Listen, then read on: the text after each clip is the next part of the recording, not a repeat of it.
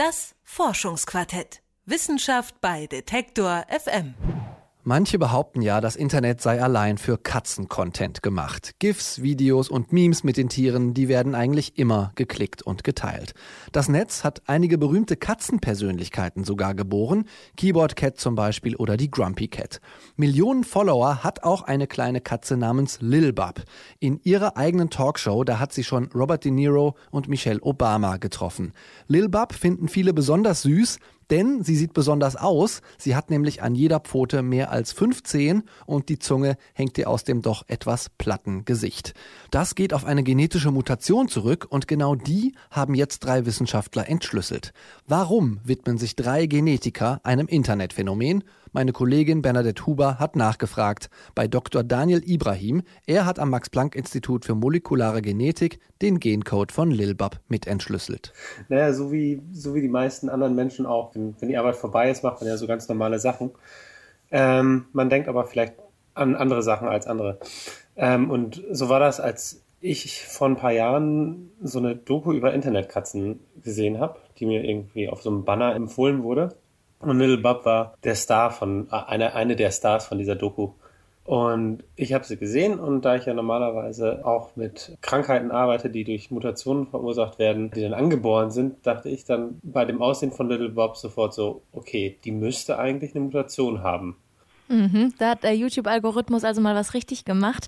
Ähm, ihre, ihr Institut hat die Arbeit dann gar nicht finanziert. Stattdessen haben Sie einfach die alternative Crowdfunding benutzt. Wie haben Sie die Geldgeber denn teilhaben lassen an der Forschung? Ja, also äh, der erste Gedanke war, ich würde wirklich gerne wissen, was dazu führt, dass warum Little Bob so aussieht. Ähm, und der zweite Gedanke war, das ist jetzt aber einer der seltenen Fälle, wo das normale Leben mit meiner Arbeit überlappt, was ja sonst nicht unbedingt immer der Fall ist. Und ähm, dann war die Idee, dass man das eigentlich ganz toll vereinen könnte und dann ähm, das, was das Projekt, das man da durchführt, ähm, mit Leuten teilen kann. Und ähm, dann war es so, dass ich äh, dann halt zwei, zwei Freunden von mir, ähm, die auch Kollegen sind, Dario und Uschi, ähm, die Geschichte erzählt habe und die fanden das halt irgendwie genauso cool und wollten das auch unbedingt machen. Und dann haben wir überlegt, okay, wir machen wahrscheinlich am besten eine Crowdfunding-Campaign weil dadurch wird man gezwungen, Aufmerksamkeit zu generieren und wird gezwungen, das Ding vernünftig zu kommunizieren und aufzubereiten, weil wenn man ganz viele Leute dazu bringen möchte, ihr Geld auszugeben, dann ähm, sollte man das auch vernünftig kommunizieren können. Und da war von Anfang an die Idee, ähm, dass man die beiden Sachen zusammenbringen könnte. Ja, und der Fame-Status von Lilbab hat dann wahrscheinlich auch gleich geholfen. Welche Probe haben Sie denn dann genommen, bekommen und war der Besitzer gleich mit dabei oder hat es erst Überzeugungsarbeit gebraucht? Also das war die erste von äh, verschiedenen Überraschungen während des Projekts. Wir haben uns hingesetzt und dann überlegt, okay, jetzt schreiben wir diesem Mike äh, eine E-Mail. Wie schreiben wir jetzt jemand wildfremd eine E-Mail, dass wir gerne das Genom von seiner Katze sequenzieren wollen und haben uns dann eine Woche Zeit gelassen und immer überlegt, okay, nicht zu lang, nicht zu kurz, ähm, schon ernst, aber nicht zu ernst und naja, wie man dann sowas relativ nervös macht. Ähm, dann haben wir die abgeschickt und also wirklich keine fünf Minuten später schrieb er zurück, ja, machen wir. Ich bin zwar gerade im Urlaub, aber lass uns zwei Wochen drüber äh, sprechen, das ist eine super Idee. Dann ähm, gab es eine Blutprobe von der Katze. Wie geht genau. man denn da als Genetiker überhaupt vor? Wir sind ja auch ein Wissenschaftspodcast. Wenn man die Mutation jetzt finden möchte, wie kann man sich das vorstellen? Okay, also das ist relativ straightforward heutzutage. Also aus dem Blut wird DNA extrahiert. Das ist ja da reichlich in dem weißen Blutkörperchen vorhanden. Da gibt es Kits, aber eigentlich funktionieren die alle gleich. Die lysieren die Zellen. Und wenn man die DNA hat, dann ähm, packt man die auf ein neuartiges, modernes Sequenziergerät und dann kriegt man die Sequenzierergebnisse und die dann zu analysieren ist vielleicht nicht ganz so straightforward. Also das ist so, dass wenn man dann die DNA sequenziert und kommt die Sequenzen, dann ist es ja so, dass die DNA aufgebaut ist aus äh, vier unterschiedlichen Untereinheiten. Ähm, das sind die Basen, Adenin, Cytosin, Guanin und Thymidin. Und das sind diese vier Buchstaben A, C, T und G. Und dann so Säugetiere haben etwa drei Milliarden davon in ihrem Genom. Und was man dann macht, ist, dass man diese drei Milliarden Basenpaare sequenziert. Und ähm, wenn man das macht, dann vergleicht man das als erstes, wenn, wenn es denn geht, und das ging bei der Katze, mit einem Referenzgenom, weil natürlich andere Forscher vor ein paar Jahren ähm, schon mal eine Katze sequenziert hatten und gesagt haben, das Genom von Katzen sieht so aus. Auf Chromosom 1 ist das, auf Chromosom 2 ist das. Und wir haben dann gefragt, okay, wie sieht das denn aus? Wo ist Bab unterschiedlich von dem Referenzgenom? Und dann macht man das natürlich alles mit Computern und dann fragt man, okay, wie viele Unterschiede gibt es? Und dann hat in unserem Fall ähm, das Computerprogramm ähm, uns gesagt, dass es etwa 6 Millionen Unterschiede zwischen Little Bub und dem Referenzgenom der Katze gibt. Oh, 6 Millionen sind noch eine ganze Menge. allerdings, allerdings. Es war auch mehr, als wir uns erhofft haben. Und das, das hat damit zu tun, dass wenn man ein Referenzgenom macht, ähm, dann gibt es zwei unterschiedliche Strategien, mit denen man früher vorgegangen ist. Und die eine ist, man nimmt mehrere Individuen, also sechs oder sieben oder acht, und ähm, sequenziert die sechs, sieben oder acht und macht eine Synthese aus denen. Das heißt, da, wo sich die Einzelnen unterscheiden, äh, sagt man, okay, da hat der eine hat ein G an der Position und die andere hat ein T. Das heißt, die Position ist variabel. Das äh, ist zum Beispiel beim Humangenom so gewesen. Bei der äh, Katze hat man aber eine andere Strategie gemacht. Man hat eine Katze genommen, die hieß Cinnamon und hat deren Genom sequenziert. Das heißt, man hatte das Genom von einem Individuum. Und wenn wir jetzt Little Bub vergleichen mit dem Referenzgenom der Katze, dann vergleichen wir eigentlich eine Katze mit einer anderen Katze. Und wir wissen nicht, wo die Variabilität ist, weil es gibt ganz viele Positionen, die variabel sind. Also zwischen mir und irgendeinem anderen Menschen gibt es garantiert auch sechs Millionen Unterschiede. Bloß die aller, aller, allermeisten davon machen nichts aus. Und wie kamen Sie dann darauf, welche jetzt bei Lil Bub eigentlich ihre Mutationen ausmachen? Genau, dann mussten wir eine andere Strategie fahren, ähm, wie wir dieses Problem irgendwie umgehen können. Und ähm, das haben wir wie folgt gemacht. Wir haben gesagt, okay, wir müssten jetzt als erstes die Regionen vergleichen, die am ehesten zu einer Krankheit fehlen könnten, wenn da eine Veränderung drin ist. Und das sind die proteinkodierenden Regionen, also die, die Gene. Und das waren dann nur noch, ich glaube, 39.000. Das war schon viel besser, aber immer noch nicht richtig gut.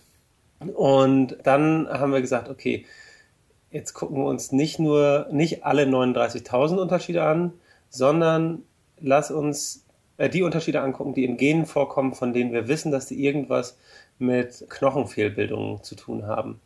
Und da kam es uns entgegen, dass enge Kollegen von uns ähm, Experten sind für humane genetische Krankheiten, die zu Knochenfehlbildung, also auch Osteopetrose oder Osteoporose oder Hyperostose oder verschiedene andere Knochenfehlbildungen führen. Das heißt, die hatten schon eine Liste von Genen, äh, von denen sie wussten, Veränderungen darin haben irgendwas mit Knochenwachstum zu tun. Also haben wir das miteinander abgeglichen und dann hatten wir nur noch, ich glaube, eine Handvoll Kandidatengene und die haben wir dann einzeln bewertet und ein Treffer davon war der goldene Treffer. Mhm. Das heißt, die Vermutung der Krankheitsbilder, die gab es schon davor und dementsprechend hat man das im Genom dann nochmal bestätigt. Genau. Ähm, bei uns war es dann jetzt so, dass wir in einem von diesen bekannten Genen, das heißt Rank, eine Mutation bei Lilbab gefunden haben.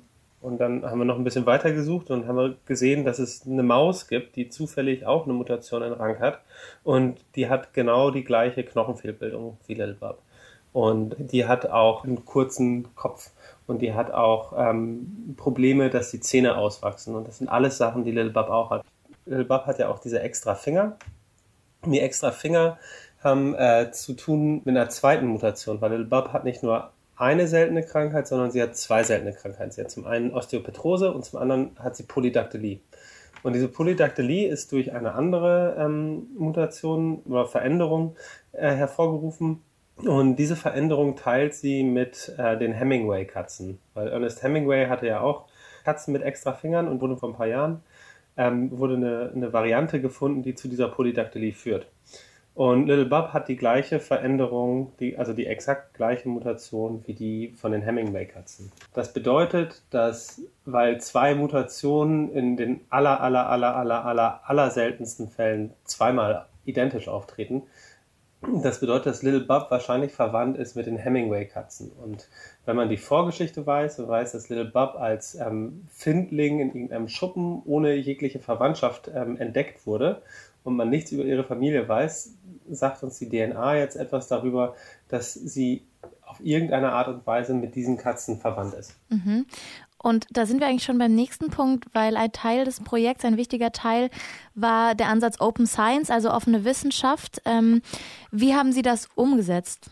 Also wer da am meisten geholfen hat, war eigentlich Uschi äh, vom Team, weil die hatte halt auch vorher ähm, schon ihren eigenen Blog und war in Science Communication ähm, interessiert. Und was wir dann gemacht haben, ist natürlich während der Crowdfunding-Campaign äh, Blogposts gemacht, erklärt, was wir vorhaben zu tun, erklärt, was man, was man machen kann, hier und da.